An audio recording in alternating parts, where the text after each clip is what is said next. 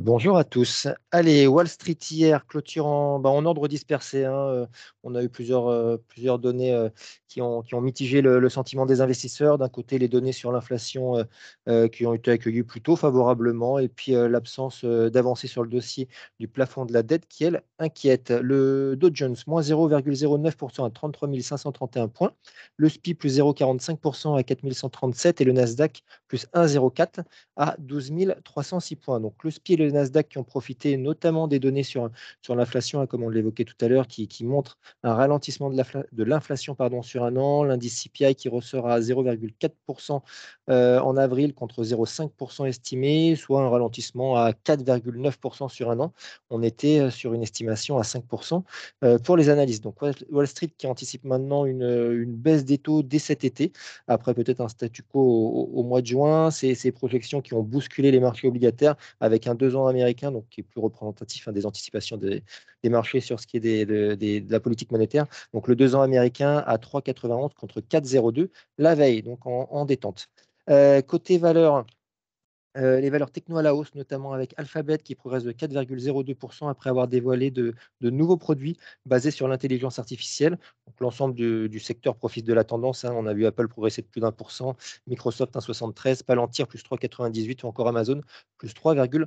3,35%. Côté baisse, Airbnb moins 10,59% après avoir fait état d'un ralentissement de la croissance des réservations sur le trimestre en cours et cela malgré des, résultats supérieurs aux attentes. Euh, et, puis, euh, et puis les banques régionales qui terminent également en baisse globalement. PacWest Bancorp, moins 0,49%, pardon, et Zion Bank Corporation, moins 0,63%, qui montre que les, craintes sur le secteur persistent, et cela malgré, euh, malgré la, la, banque régionale First Citizen, qui, elle, progresse de 7,45%, puisque les investisseurs ont salué la reprise de l'essentiel des activités de sa concurrente Silicon Valley Bank, qui avait été saisie par les autorités début mars pour lui éviter la faillite.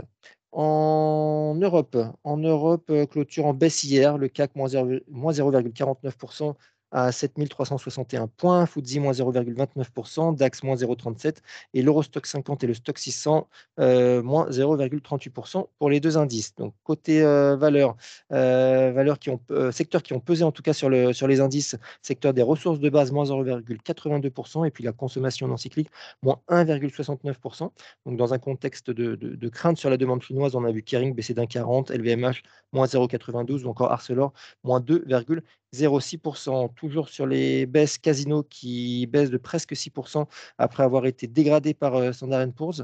Alstom, moins 2,41 et Siemens euh, LCNers, moins 5,66%. Donc euh, pour les deux, c'est des publications décevantes. Et puis côté soutien aux, aux, indices, on a Crédit Agricole qui progresse de 5,04% avec des résultats trimestriels supérieurs aux attentes et Continental plus 3,06% qui confirme ses prévisions annuelles. Côté change, les perspectives de, pause des taux de la Fed qui pèsent sur le dollar, hein, l'euro qui remonte légèrement, plus 0,05% à 1,0966 dollars. Et pour le pétrole, en baisse hier euh, bah, à cause de la hausse surprise des stocks de brut aux, aux États-Unis la semaine dernière, avec un Brent qui régresse de 0,96% à 76,70 dollars et le WTI moins 1,21% à 72,82 dollars. Euh, pour finir ce matin en Asie, c'est euh, stable sur, au Japon avec un Nikkei à 0,02% de progression et euh, c'est de la baisse en Chine avec un Hang Seng à moins 0,70% et Shanghai moins 0,24%. Je laisse la parole à Nantes sur les small. Bonjour, je conseille Jacques Métal, chiffre d'affaires T1 à 692 millions d'euros, soit moins 4%. L'EBITDA ressort à 77 millions d'euros pour le T1 et le résultat net part du groupe au T1 à 44 millions d'euros. Chiffre d'affaires et marge T1 largement supérieurs aux attentes grâce à une meilleure résistance des prix qu'anticipé. Le recul de 4% des ventes provient de la baisse de 10,6% des volumes et la progression de 5,1% des prix, soit une baisse en séquentiel de 0,6%. Énergie Group, chiffre d'affaires T1 à 84,8 millions d'euros, soit moins 0,7%. Malgré un effet de base particulièrement défavorable et un environnement difficile, l'activité dans la radio et la télévision a finalement mieux résisté qu'attendu, euh, avec notamment une stabilité pour la radio. Bastide, chiffre d'affaires T3 à 130 millions d'euros, soit plus 12,8% publié, 9,1% de croissance en organique. Retraité de la filiale Livre à Meudon qui est destinée à être cédée, Bastille Le Confort publie un troisième trimestre conforme aux attentes. C'est tout pour moi ce matin. Merci Émeric.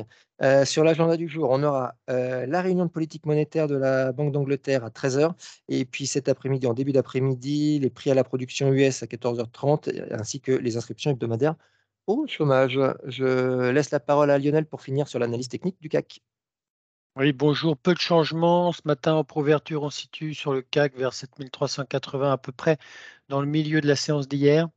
Euh, donc on est toujours avec notre moyenne mobile 20 jours qui était plate hein, depuis environ une semaine, euh, qui va à niveau de CAC constant, euh, qui va devenir légèrement baissière ces jours-ci et qui va se rapprocher du niveau de 7450 qui était le plus haut de lundi. Donc ça, c'est notre première résistance. Premier support ne change pas, c'est 7300. Donc on reste neutre à court terme entre, entre ces deux bornes. Bonne journée. Merci Lionel, très bonne journée à tous et bonne séance.